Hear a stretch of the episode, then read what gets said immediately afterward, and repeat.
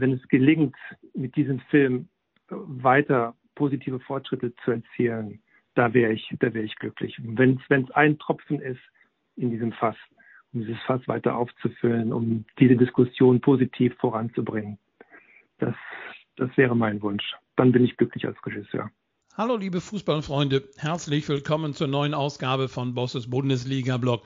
Manfred Oldenburg habt ihr gerade gehört, Regisseur der Dokumentation Das letzte Tabu. Seit vorgestern ist dieser Film bei Amazon Prime zu sehen. Er informiert über Homosexualität unter Fußballern. Und zwar nicht nur Profis, sondern ganz tief runtergehend bis in die neunte englische Liga. Manfred Oldenburg hat dort verschiedene Spieler besucht, hat mit ihnen über ihr Leben gesprochen, homosexuell zu sein, aber sich nicht outen zu können, um es dann doch gemacht zu haben mit verschiedenen Folgen, individueller Art. Manch einer hat seine Karriere beendet, beendet müssen, weil er das nicht mehr hinbekommen hat, sich zu verstecken. Manch einer hat in gutem Fußballeralter gesagt, das geht nicht mehr weiter. Ich breche hier völlig zusammen. Ich muss mich outen und höre mit dem Fußball auf. Manch einer hat es durchgezogen diese Dokumentation, das letzte Tabu, und ich glaube, der Titel sagt es ja, Homosexualität in der Öffentlichkeit, Fußballer, homosexuell, das gibt's nicht, das ist ein absolutes Tabu, da darf man gar nicht von ausgehen, dass das so ist. Das ist eine Dokumentation, die ich euch unbedingt ans Herz legen möchte. Amazon Prime Video, ja, Paywall, aber trotzdem, wenn ihr das möglich machen könnt, dann schaut sie euch gerne an. Denn unter anderem aus Deutschland Thomas Hitzesberger, Christoph Metzelder, Baba Grafati, Markus Urban kommen dort zu Wort. Das heißt nicht, dass die Namen, die ich gerade genannt habe, homosexuell sind. Um Gottes Willen, die haben damit nichts zu tun teilweise. Thomas Hitzesberger wissen wir das ja. Markus Urban auch. Mertes Acker und Barbara Grafati nicht.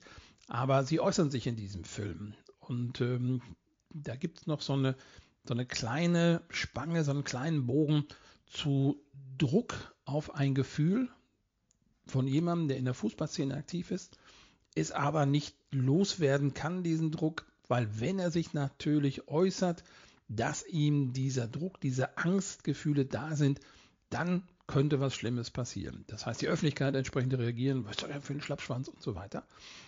Eine sehr, sehr interessante Dokumentation. Der Regisseur Manfred Oldenburg ist heute mein Gast und er hat am Anfang dieser Podcast-Ausgabe gesagt, es wäre sein Wunsch, wenn er helfen könnte mit der Dokumentation Homosexualität zu normalisieren, gerade im Fußball zu normalisieren. Und äh, ich habe mit ihm sehr ausführlich über diese Dokumentation gesprochen, aber eben auch über den Inhalt. Was will er denn mit dieser Dokumentation sagen? Was haben die Fußballer gesagt? Wie haben die sich geäußert? Was haben sie erzählt in dieser Dokumentation? Ich glaube, ein sehr, sehr interessanter Film, der dort entstanden ist durch den Regisseur Manfred Oldenburg, der heute mein Gast ist. Bevor es losgeht, ja, ihr kennt es, wenn ihr regelmäßig reinhört. Ich habe auch schon ein paar Mal überlegt, muss das überhaupt noch sein? Wer regelmäßig reinhört, sagt, ich kann es nicht mehr hören. Das kann ich sogar nachvollziehen. Aber ich habe immer wieder Hoffnung, dass es vielleicht ganz neue gibt, die reinkommen und sagen, Ralf Bosse sagt mir jetzt gar nichts. Wer ist das überhaupt? Meint hier ein Podcaster zu sein? Deswegen schiebe ich das schon immer zeitlich ganz kurz zusammen, dass die, die regelmäßig reinhören, oh, nicht schon wieder. Alle anderen vielleicht sagen, ach, der ist das. Ja, okay, gut. Also, ganz schnell. Ralf Bosse, seit 32 Jahren Fußballkommentator, arbeite für sieben Sender im Fernsehbereich Sky und ZF und dazu fünf Radio- und Streaming-Anbieter. Über 1700 Topspiele kommentiert für Radio und Fernsehen live, dann Welt- und Europameisterschaften live kommentiert und seit langer Zeit mit Bosses Bundesliga-Blog auf den Podcast-Plattformen dieser Welt vertreten. Och, so schlimm war es jetzt gar nicht, diese paar Sekunden nochmal loszuwerden. Jetzt aber rein. Das letzte Tabu. Das ist die aktuelle Dokumentation, vorgestern veröffentlicht worden bei Amazon Prime. Regisseur Manfred Oldenburg und den darf ich jetzt begrüßen.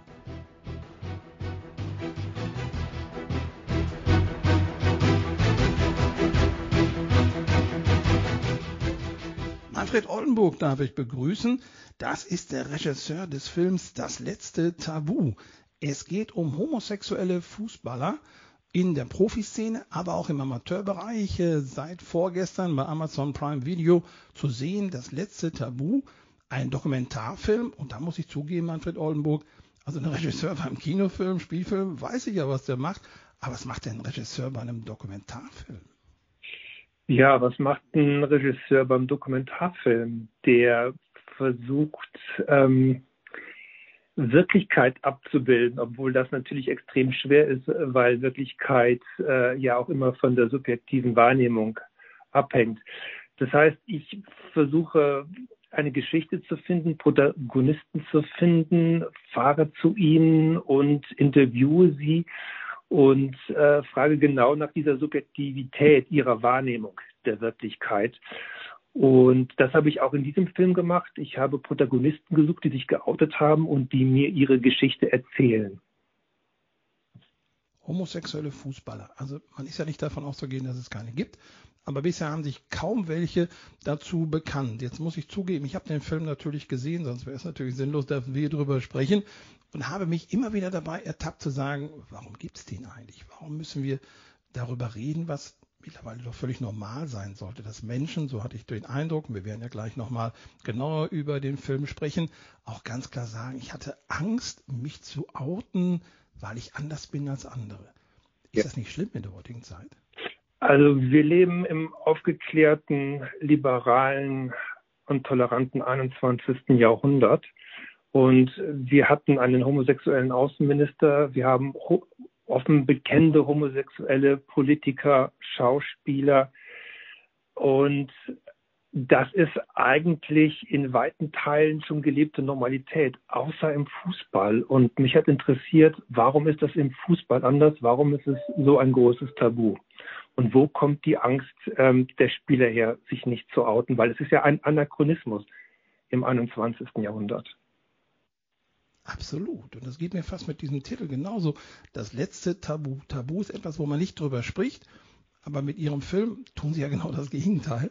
Also eigentlich ist das ja ein Tabubruch, wie man so sagt. Und wenn ich das raushöre, war ihre Idee auch, ich möchte aufklären, ich möchte zeigen, das gibt es. Und dann die Frage, mit welchem Ziel? Wollen Sie bei den Zuschauern was erreichen? Wollen Sie den Weg bereiten, damit homosexuelle Fußballer sagen können, ja, ich bin's und die Öffentlichkeit sagt, ja und, ist mir egal. Was war das Ziel für diese Dokumentation? Ich glaube, je häufiger Sie über das Thema berichten, desto besser ist es. Was der Film letztendlich bewirkt, kann ich nicht sagen, aber wenn es ein Tropfen ist in dem Fass, um dieses zu füllen, wäre ich schon sehr, sehr froh, weil es darum geht, Vorurteile abzubauen. Wir alle haben Bilder im Kopf. Und genauso haben auch homosexuelle Spieler Bilder im Kopf, was passiert, wenn sie sich outen. Und dieser Film zeigt, was mit den Spielern passiert ist, die sich geoutet haben. Und es ist eigentlich gar nichts passiert. Im Gegenteil, Matt Morton, einer unserer Protagonisten, sagt, sein Leben hat sich, seitdem er sich geoutet hat, absolut zu seinen positiven Vorteilen verändert. Und so geht es auch den anderen Spielern, die ich gefragt habe. Und dieser Film zeigt versteckten homosexuellen Spielern, was eigentlich passiert, wenn man sich outet. Es verändert sich zum Positiven und es zeigt gleichzeitig ähm, der, heterosexuellen, äh, der heterosexuellen Mehrheitsgesellschaft, das heißt uns Fans, wie es diesen Spielern geht und was sie brauchen, nämlich Akzeptanz nach außen. Und genau das zeigen wir im Film. Das ist Jakob Jankto passiert, dem ersten Nationalspieler, ähm, der sich geoutet hat in Tschechien im letzten Jahr, der ähm, begleitet wird von uns und wir sehen, dass er bei seinem ersten Auswärtsspiel von den gegnerischen Fans ganz normal behandelt wird. Da passiert gar nichts im Stadion, als er eingewechselt wird. An die Szene kann ich mich natürlich auch erinnern. Sie hatten dort mit tschechischen Journalisten gesprochen und ich hatte fast den Eindruck, die waren ein bisschen enttäuscht, so nach dem Motto, der macht das öffentlich. Hier im tschechischen Fußball, Slavia Prag ist ein Verein, vielleicht sowieso nicht der, der beliebteste unbedingt in Tschechien. Jetzt kommt Jakob Jankto, ein Aushängeschild des tschechischen Fußballs, sagt, ich bin homosexuell und wird dann auch noch eingewechselt. Also hat im Moment der Situation das Stadion für sich alleine. Er wird ja nun mit dem Stadionsprecher auch angesagt. Er kommt jetzt, wird eingewechselt und nichts passiert, wie sie es gesagt haben. Die Leute sagen, ja, okay, wir sind dabei. Die gegnerische Mannschaft hat es natürlich gewusst, die gegnerischen Fans haben es gehört, Anzeigentafel, und sie reagieren nicht drauf. Dass die eigenen Fans es nicht tun, kann man vielleicht noch nachvollziehen. Aber das war vielleicht auch für Jakob Jankto in der Situation, oh Gott, oh Gott, jetzt komme ich rein, jetzt habe ich das Stadion für mich alleine. Wenn er von Anfang an aufläuft, ist er mit der Nummer 8, Jakob Jankto fertig ist, dann läuft es so durch. Aber jetzt hat er die Situation für sich alleine und merkt, ist es eigentlich gar nichts passiert. Das scheint mir so ein bisschen, und Sie haben es auch angedeutet, der rote Faden zu sein. Bei allen Spielern, die Sie dort äh, vorkommen lassen, die zu Wort kommen, die hatten alle das Gefühl, ich hatte Angst vor etwas, mein Coming Out, was ich dann gemacht habe. Ich habe es gewagt und die Folge ist, ist nichts passiert. Ja. Das ist überraschend, oder? Ja. Also es wird ja gemeinhin gesagt, Spieler outen sich nicht, weil sie Angst haben vor den Reaktionen der, der Umwelt, sprich der Fans, sprich des Vereins. Und wir haben in diesem Film diese beiden Beispiele, Jakob Jankto, der sich einem großen Publikum stellen muss. Er ist ja Profi, er hat damals in Tschechien gespielt, jetzt spielt er in der ersten italienischen Liga in der Serie A. Und die Fans reagieren positiv auf ihn. Und wir haben das Beispiel mit Colin Martin, der US-Profi ist, in der zweiten Liga spielt und der eine ganz besondere Geschichte hat, wo er auf dem Fußballfeld homophob von einem Gegenspieler beleidigt wird und dann mitkriegt, wie der ganze Verein, wie sich sein ganzer Verein hinter ihm stellt. Das heißt, wir haben positive Beispiele, dass Fans und auch hier in diesem Fall ein Verein sich hinter den homosexuellen Spieler stellt. Ja, bei diesem Verein San Diego muss man auch sagen, die hatten die Chance, in die erste US-Liga aufzusteigen und gehen vom Platz einer eigenen Führung und sagen, das machen wir nicht mit, dass ihr unseren homosexuellen Mitspieler beleidigt und dann tragen wir alle mit und wir verzichten alle auf unser Ziel, Aufstieg und sagen, wir sind hier komplett mit unserem Mitspieler zusammen und sagen, raus. Riesenapplaus natürlich, aber der sportliche Erfolg war nicht da. Man hat den Sieg nicht am grünen Tisch, wie es heißt, zugesprochen bekommen, sondern ist als Niederlage gewertet worden und der sportliche Erfolg ist vorbei. Sie haben also jetzt schon Tschechien erwähnt, die USA erwähnt, Deutschland ist da, England ist da. Sie haben Matt Morton erwähnt, Trainer der neunten englischen Liga. Dort ist er aktiv als homosexueller Trainer. Da habe ich noch so gedacht, wie sind Sie denn auf den aufmerksam geworden? Er wird vermutlich nicht großartig bei Google zu finden gewesen sein, oder? Nein, ähm, es war tatsächlich ähm, eine sehr aufwendige Recherche, die ich gemacht habe. Und ich habe erstmal geguckt, wer hat sich eigentlich alles geoutet in den letzten Jahren. Und da war er dabei und er ist ähm, deshalb erwähnt worden, weil er der erste englische Spieler war nach dem Outing von Justin Fashionow.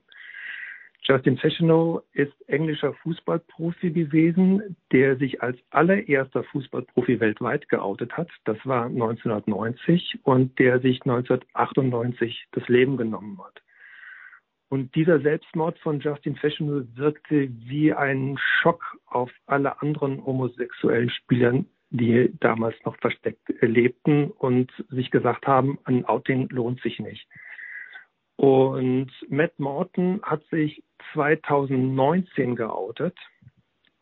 Das heißt, Jahrzehnte nach Justin Fashionow und er war 2019, obwohl er ähm, in der neunten englischen Liga spielt, der hochklassigste englische Spieler, der sich geoutet hat. 2019 in der neunten Liga. Völlig verrückt. Also rein statistisch kann es nicht stimmen. Gibt es mehr homosexuelle Spieler in der Welt sowieso, auch in der Bundesliga, Premier League auch, die alle sich nicht äußern. Das kann natürlich zum einen auch sein, dass sie sagen, zum einen meine Geschichte, zum anderen hat es keinen zu interessieren und zum dritten kann es auch völlig normal sein. Wobei Matt Morton hatte nach Jahren sein Outing, sein Coming Out, wie es richtigerweise hat, heißt und sagt, das war die dunkelste Zeit in meinem Leben, homosexuell zu sein, aber es nicht leben zu dürfen, nicht zeigen zu dürfen, nicht sagen zu dürfen. Die dunkelste Zeit in seinem Leben, sagt er. Und das geht so ein bisschen rüber zu Justin Fashanu, den Sie dort erwähnt haben, der eben auch zu sehen ist. Alte Aufnahmen, klar, Sie haben es gesagt, er hat sich leider selbst äh, umgebracht, hat sich aufgehängt. Für eine Million Pfund damals zu Nottingham Forest äh, transferiert, Trainer Brian Clough. Und das ist zumindest aus ihrer Dokumentation deutlich geworden. Dieser Trainer Brian Clough, der heute immer noch bei Forrest durchaus ja, gehypt wird, gefeiert wird für seinen Erfolg mit der damaligen Mannschaft, hat Fashion Nu zerstört, hat wortwörtlich gesagt, diese verdammte Schwuchtel spielt bei mir nicht.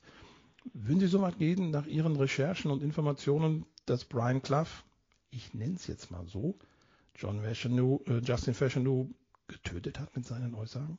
Nein, das kann man, das kann man, das kann man nicht sagen. Das, äh, würde ich auch, glaube ich, äh, äh, annehmen, dass das auch niemand äh, in England äh, behaupten würde, der sich mit diesem äh, Themenkomplex näher auskennt. Das, was er gemacht hat, Brian Clough, ähm, war, dass er homophob reagiert hat und äh, dem Spieler das Leben schwer gemacht hat. Aber daraus abzuleiten, dass er die Ursache für einen Selbstmord ist, das, das würde ich, das würde ich so nicht sagen wollen. Wir müssen ja nochmal in diese Zeit 1990 reingehen. 22. Oktober ist der Todestag von Jessin Faschanou gewesen. 1990 hat er sich dort aufgehängt, ist gefunden worden. Ein schwarzer Spieler, damals Homophobie verboten. Also, wenn man das so sagen kann, ist bei ihm einiges zusammengekommen, wo er in der damaligen Öffentlichkeit Schwierigkeiten mit hatte. Als Fußballer, ein Top-Fußballer, richtig gut. Und ich glaube, viele Fans haben gesagt, gut, okay, er ist schwarz, aber er ist ein guter Fußballer. Für meinen Verein akzeptiere ich ihn. Also schwarz und homosexuell war da keine Chance mehr rauszukommen mit Ihrem Wissen von heute, wie es damals vor jetzt 35 Jahren gewesen ist? Also das Beispiel Justin Fashionow zeigt, was die Gesellschaft auch geschafft und geleistet hat in Fragen Rassismus und Homophobie. Und es ist noch ein langer Weg, aber wir haben Schritte nach vorne gemacht. Und äh, das, was Justin Fashionow passiert ist in den 90er Jahren, das wäre heute kaum mehr vorstellbar, dass sich ein Erstligatrainer hinstellt und ihn ähm, so diffamiert aufgrund seiner sexuellen Ausrichtung. Das kann ich mir, das kann ich mir absolut nicht vorstellen. Aber Justin Fashionow kommt noch hinzu und es ist auch ein wichtiger Punkt, der in dieser Dokumentation eine Rolle spielt. Diese Spieler outen sich ja nicht nur in ihrem Verein und der Gesellschaft gegenüber, sondern sie outen sich auch ihrer Familie gegenüber, wenn sie das vorher noch nicht getan haben. Und bei Justin Fashionow war es so, dass er den Halt der Familie verloren hat und plötzlich auch sozial isoliert war von den Menschen, die ihm am meisten bedeuten, nämlich seinem Bruder.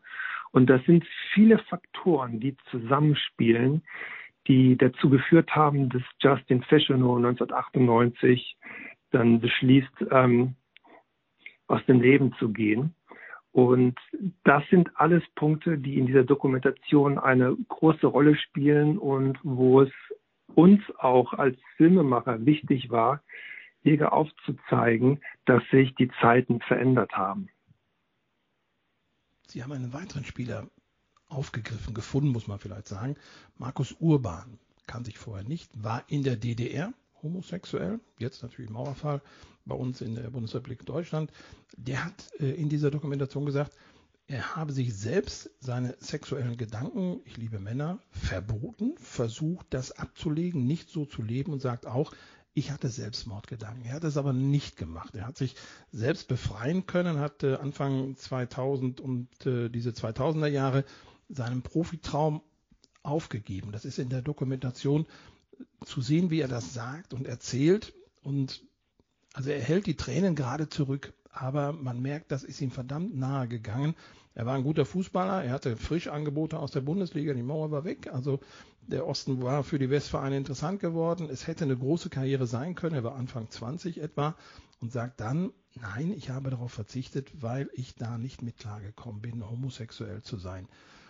Wie viele Menschen glauben, sie sind zerstört worden, weil sie diese sexuelle Orientierung haben und sie nicht sagen dürfen, nicht, nicht leben dürfen, nicht zeigen dürfen?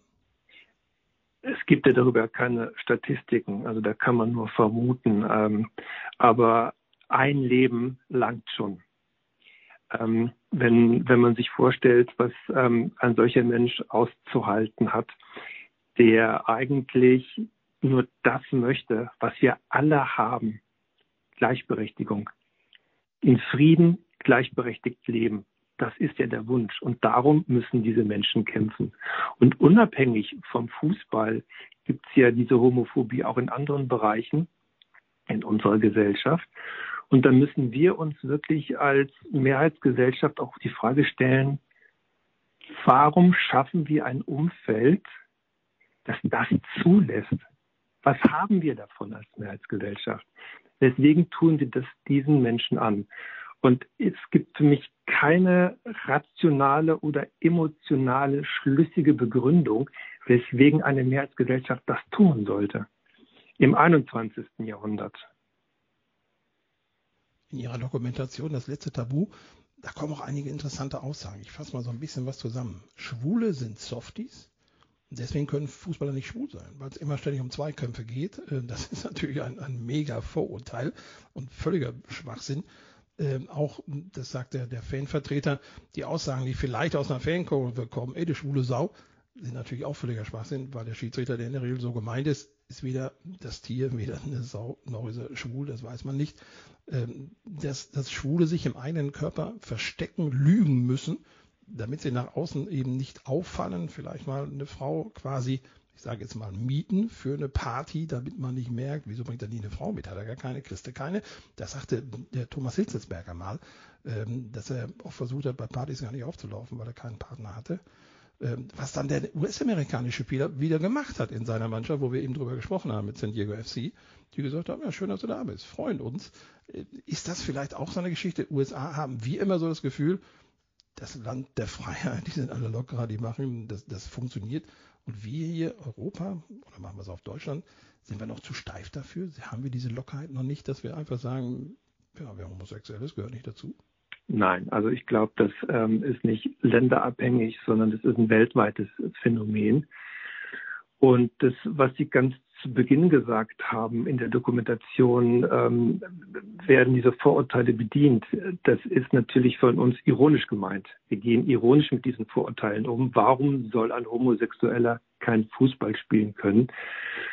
Weil man halt sagt, ja, ähm, Homosexuelle können das nicht spielen, weil Fußball doch viel zu körperbetont ist, zu ruppig ist. Und damit bedienen wir genau dieses Vorurteil gegenüber Homosexuellen. Wir haben dieses Bild von Homosexuellen, dass sie ähm, sich so verhalten, so mit, so sprechen, sich so bewegen, was natürlich ein völlig falsches Vorurteil ist. Und deshalb freue ich mich auch über Matt Morton so, ähm, den äh, erwähnten Spieler aus oder Spielertrainer aus der neunten Liga, weil er eben halt ähm, ein komplett anderer Fußballspieler ist, als wir uns das äh, gemeinhin unter einem homosexuellen Fußballer vorstellen. Er ist ein Alpha-Mann, er ist ein aggressiver Kämpfer auf dem Platz, er geht in die Zweikämpfe. Und genau gegen diese Vorurteile wollen wir, wollen wir im Film angehen. Und ähm, da ist es uns auch ganz, ganz wichtig, mit diesen, ähm, mit diesen Strukturen zu arbeiten, mit diesen Ironie besetzten Strukturen. Ich will hoffen, dass der Zuschauer das versteht. Matt Morton hat für mich einen wunderschönen Satz gesagt, wo ich noch gesagt habe, typisch Fußballer. Ähm, natürlich ist er als Trainer in der Dusche, natürlich ist er in der Kabine, natürlich rennen seine Spieler nackt vor ihm rum und, und alle wissen, der Trainer ist homosexuell. Und da gab es sicherlich dann auch, als er sich äh, geoutet hat, die Situation, Trainer, was ist, wenn ich jetzt hier nackt rumlaufe? da sagt er, da müsst ihr euch keine Sorgen machen, ihr seid eh viel zu hässlich. Das ist original Fußballkabine, wo ich denke, genau so, der Flachs blüht bei Fußballern und wenn du was sagst, kriegst du mit so einem Spruch sofort die Antwort. Das hat mir sehr, sehr gut gefallen, wie Matt Morden da reagiert und sagt, ihr seid sowieso alle hässlich. Also von daher kommt ihr für mich gar nicht in Frage. Also sich selbst auch so ein bisschen auf die Schippe nimmt. Was mich ein bisschen überrascht hat, Manfred Oldenburg, Sie haben Baba Grafati in der Dokumentation da habe ich so, als der jetzt auf einmal kam, ich denke, Babak, der ist doch nicht homosexuell. Was macht der da? Die Frage würde ich gerne weitergeben. Warum ist Babak Rafati in der Dokumentation? Ich darf zurückfragen, was vermuten Sie denn? Also was ich aus den Gesprächen von ihm rausgenommen habe, also er, er spricht ja über seinen, seinen Selbstmordversuch, den er ja bei einem Spiel der SFC Köln mal 5 in der Nacht zum Spieltag gehabt hat. Das Spiel wird abgesagt und er wird ja, ja leblos fast in der Badewanne gefunden, wird nochmal gerettet. Also er hat vergleichbar Angstzustände. Es gibt ja sein Buch, das habe ich auch schon gelesen, wo er sagt, ich, diese Angst, was falsch zu machen, der Druck der Öffentlichkeit auf den Schiedsrichter war so extrem, dass ich schon über Monate Angst vor meinen Einsätzen hatte. Das gipfelte jetzt in dieser Nacht im Hotel in Köln, wo er sagt, ich komme jetzt hier gar nicht mehr raus. Ich bin völlig fertig. Ich muss mir, der einzige Ausweg ist, das Leben nehmen, um meine Ruhe zu haben, um dann ja, so wie er sagt, Gott sei Dank und vielleicht auch gewünscht, gefunden zu werden und dann mit psychologischer Hilfe wieder ein, ein ganz normales Leben zu führen zu können. Nicht mehr als Schiedsrichter, das ist vorbei, aber das Leben vor allen Dingen weiterleben zu können, sagt auch in seinem Buch immer, seine Frau war ein riesiger, wertvoller Partner für ihn, hat ihn da extrem geholfen. Wenn ich das jetzt so übersetze, Schwule finden keinen Ausweg, müssten sich selbst töten, wie Justin Fashionow das gemacht hat, oder Markus Urban den Gedanken hat, um dann vielleicht als Aufschrei in der Öffentlichkeit, so Leute, jetzt ist es soweit und jetzt müsst ihr es endlich mal akzeptieren. So würde ich es jetzt vielleicht, ja, rechtfertigen, dass er auftaucht in dieser Dokumentation. Liege ich da falsch? Wir hatten das Gefühl, dass wir einen Kontext setzen müssen, um dieses Druckpotenzial, unter dem ein Mensch steht, der sich 24 Stunden am Tag, sieben Tage die Woche verstecken muss, sein eigenes Ich verstecken muss. Und das im Profifußball. Und dieser Kontext mit Barbara Grafati und Per Mertesacker ähm, war uns wichtig, um zu zeigen, wie hoch das Druckpotenzial allein schon im Profifußball ist. Dass, ähm, wie Per Mertesacker sagt, er schon froh war, dass er mal verletzt war und sich diesem Druckpotenzial zwei bis drei Wochen entziehen konnte. Oder Barbara Grafati, der sagt, ich muss, ich muss hier als Mann funktionieren. Ich, ich muss, ich muss dieses Bild bedienen nach außen, dass ich stark bin. Ich darf keine, mir keine Schwäche erlauben. Und wenn schon zwei Männer uns die Geschichte erzählen, wie Per Mertesacker und Barbara Grafati, wie schwierig es ist, mit diesem Druckpotenzial umzugehen, obwohl man ein geordnetes ähm, Sozialleben hat, geordnet in dem Sinne, dass ich so sein kann, wie ich bin. Wie hoch muss erst das Druckpotenzial sein eines Menschen, der sich auch noch privat verstecken muss, der das Gefühl hat, sobald ich rausgehe, muss ich Schauspieler sein, um zu überleben, der vielleicht aus Gründen des des Versteckens sich sogar entschlossen hat, eine Scheinehe einzugehen und die Frau weiß nicht davon, dass ihr Mann homosexuell ist. Wie hoch muss da der Druck erst sein für diese homosexuellen Spieler, die sich verstecken? Vielleicht, weil wir gerade beim, beim Schiedsrichter Baba Grafati sind, für die Fußballfans, die jetzt hier gerade reinhören beim Bosses Bundesliga-Blog, in der nächsten Woche werde ich einen homosexuellen Schiedsrichter zu Gast haben, werde mit ihm darüber sprechen, wie das ist, sich zu outen. Er hat sich geoutet, hat sein Coming Out gehabt, auf den Platz zu gehen. Die Medien haben darüber berichtet, dass er homosexuell ist. Alle wissen es eigentlich, vielleicht auch in der, in der Vorberichterstattung, der Schiedsrichter pfeift. Übrigens, falls ihr es noch nicht wusstet, der ist homosexuell.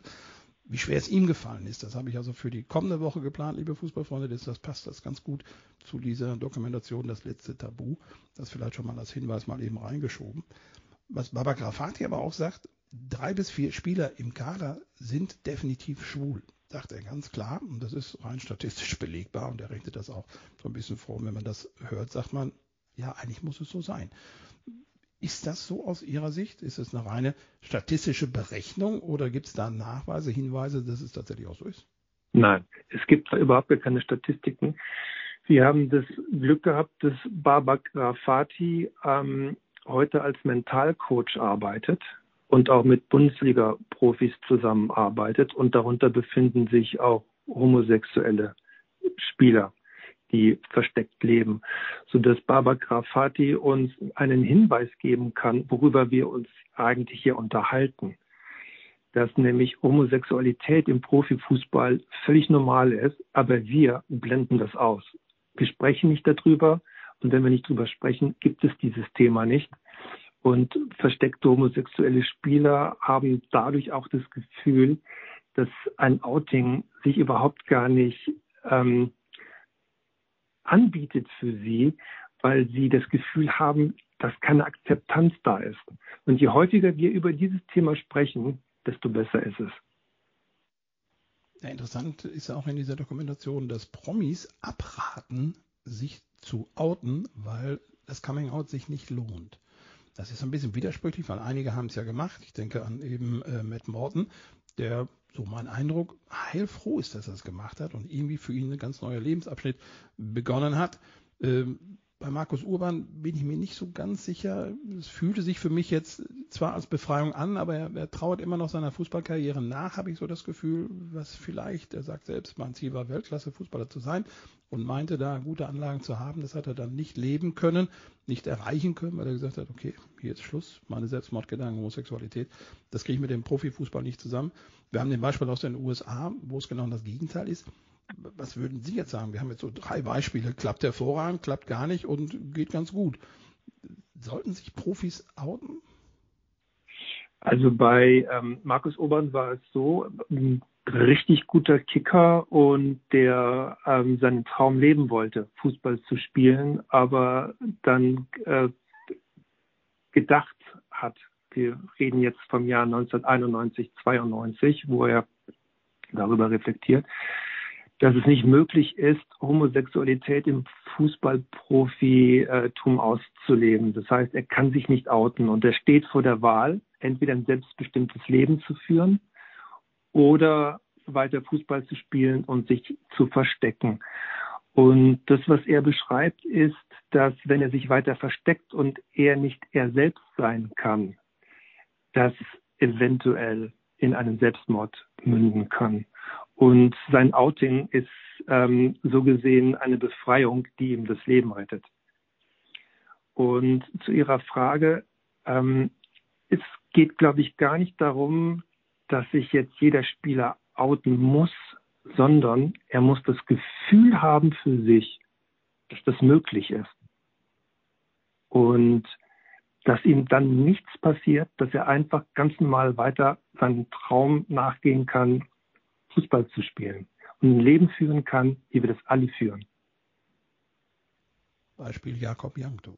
Ja. Dem es ganz offensichtlich gelungen ist. Ja, also das heißt, brauchen wir jetzt. Wenn sich ein Spieler entscheidet, ich möchte mich nicht outen, das ist ja, das ist ja Privatsache, ähm, dann ähm, muss es auch privat bleiben, um, um, um Gottes Willen. Also das, das, äh, da wird die Diskussion, Diskussion ja in die völlig falsche Richtung gehen, sondern die Spieler müssen oder sollten, und das wäre der, mein Wunsch, das Gefühl haben, dass es möglich ist.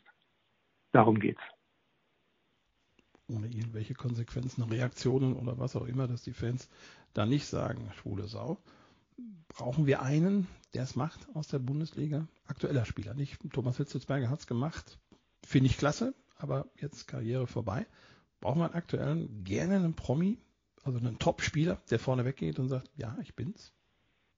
Ich glaube, dass das wäre, das wäre die beste Lösung. Und vielleicht auch, so wie Markus Obern das ja auch vorhat, ähm, mittels eines Gruppen-Coming-Outs, so dass sich ähm, der Druck auf verschiedene Schultern verlagert. mit Druck meine ich natürlich ähm, die auch, wie ich vermute, äh, positive mediale Berichterstattung. Da passelt natürlich ziemlich viel dann auf die Spieler ein und da wird es natürlich einen großen Hype geben. Aber sie wären, sie wären der, der Icebreaker und dann würde, glaube ich, auch so ein Prozess beginnen, dass sich das, dass sich das normalisiert. Das ist ja mit Rassismus in der Bundesliga nicht anders gewesen, als in den 80er, 90er Jahren immer mehr andersfarbige äh, ähm, Menschen von der Hautfarbe in der Bundesliga gespielt haben, war es auch für einige wirklich äh, nicht angenehm und die Hölle sind richtig stark rassistisch beleidigt worden.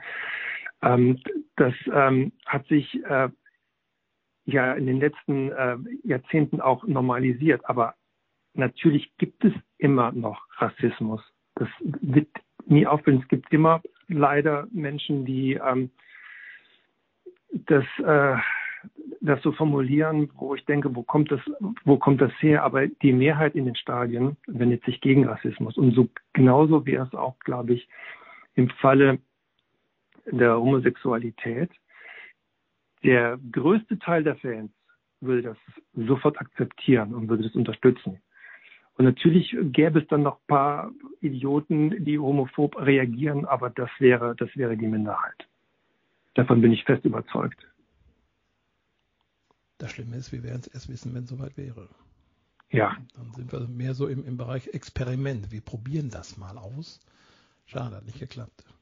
Das wäre ähm, dann schlimm, ne? Ja, aber was ist, was ist, was ist die Alternative? Die Alternative ist, dass wir ähm, Menschen weiter zumuten, dass sie ihr eigenes Ich verstecken, um Fußball zu spielen. Das, was wir als Fans eigentlich so lieben. Unseren Verein, die Werte, die der Fußball eigentlich hat, dieses Miteinander in einem Team spielen. Und ich glaube, jeder, der den Fußball wirklich liebt, würde ähm, äh, homosexuelle Spieler unterstützen, weil es geht, es geht nicht um Sexualität, es geht darum, dass der Ball über die Linie muss. Und da spielt es überhaupt gar keine Rolle, welche Hautfarbe der Spieler hat, welche Sexualität er lebt, sondern wir sind ein Team und wir wollen gemeinsam dieses Spiel gewinnen und der Ball muss über die Linie. Und diese Leidenschaft, dieses Eintreten auch für den Verein, das ist den Fans wichtig und nichts anderes. Also ich kann mir das auch nicht vorstellen. Letzter Spieltag, letzte Minute. Ich brauche noch ein Tor, um Meister zu werden. Und dann trifft mein Spieler, mein Verein wird deutscher Meister, nachdem er vielleicht 30 Jahre darauf gewartet hat. Und dann sage ich, so eine Scheiße, jetzt hat ausgerechnet der schwule Sack getroffen. Das kann ich mir überhaupt nicht treffen. Kann ich mir überhaupt nicht vorstellen. Da werden doch alle ausflippen und sagen, ey, sauber, klasse, wir haben es geschafft. Da wird doch keiner sagen, ah, falscher Typ. Nein. Kann ich mir auch nicht vorstellen. Nein. Manfred Oldenburg, vielen, vielen Dank, Regisseur von Das letzte Tabu. Die, ich glaube, ich habe den Eindruck, Sie sind zufrieden ne, mit dem, was Sie da zusammengestellt haben. Also ich wäre es als, als Zuschauer, Beobachter, wenn ich das bewerten darf, ist Ihnen da was richtig Gutes und Wichtiges gelungen. Als Regisseur hat man Ideen und kriegt dann das Endprodukt und, und ja, wartet dann drauf, wie die Öffentlichkeit reagiert. Aber ich höre zumindest raus, Sie sind sehr zufrieden mit dem, was Sie dort äh, produziert haben. Ja, ich kann mich nur bei den Protagonisten bedanken, weil es ist letztendlich ihr Film. Sie äh, haben den Mut gehabt, mir ihre Geschichte zu erzählen und äh, ich kann als Regisseur diese Geschichte durch diesen Film ähm, kann ich kann ich diese Geschichten weitererzählen und darauf darauf kommt es mir an und wie ich das zu Beginn meines Interviews gesagt habe, wenn es, wenn, wenn es gelingt, mit diesem Film weiter positive Fortschritte zu erzielen, da wäre ich, da wäre ich glücklich. Wenn es, wenn es ein Tropfen ist in diesem Fass, um dieses Fass weiter aufzufüllen, um diese Diskussion positiv voranzubringen, das, das wäre mein Wunsch. Dann bin ich glücklich als Regisseur. Das wünsche ich Ihnen. Vielen Dank, Manfred Oldenburg. Ja, danke. Vielen Dank, Manfred Oldenburg dass ich mit Ihnen als Regisseur über das letzte Tabu sprechen durfte. Ihr habt vielleicht auch gemerkt, total interessante Dokumentation, solltet ihr euch auf jeden Fall anschauen, wenn das möglich ist. Amazon Prime Video hat natürlich nicht jeder, aber wenn es möglich ist, dann, dann macht es eben. Schaut euch das an. Und ich wünsche es ihm, dem Manfred Oldenburg, dass er ja, dazu beiträgt, eine normale Situation normal darzustellen, damit alle normal reagieren. Jakob Jankto ist vielleicht echt ein Beispiel. Und diese Szene sehr bemerkenswert. Diese tschechischen Journalisten, die vorher befragt werden, oh Gott, wenn der das jetzt vorher veröffentlicht, ich bin homosexuell, und dann kommt er ins Spiel, wie wird der Stadion reagieren? Und nichts, nicht mal eine einzige Stimme, die irgendwas gerufen hat. Vielleicht ist das in Deutschland auch möglich. Wir werden es erst dann wissen, wenn ein Profi sich geoutet hat. Das war sie dann die heutige Ausgabe von Bosses Bundesliga-Blog. Ihr erreicht mich über LinkedIn, Facebook, Twitter, ja, jetzt heißt ja X, oder Instagram. Geht auch über meine Homepage ralfbosse.de. Da gibt es nämlich ein Kontaktformular. Gerne ausfüllen, abschicken. Dann melde ich mich bei euch. Und wer zum ersten Mal reingehört hat, herzlich willkommen. Immer donnerstags gibt es eine neue Ausgabe. Einfach mal abonnieren. Dann verpasst ihr da nichts. Das war sie dann die heutige Ausgabe von Bosses Bundesliga-Blog. Dankeschön, dass ihr dabei wart. Ich wünsche euch ein erfolgreiches Wochenende. Tschüss, sagt Ralf Bosse.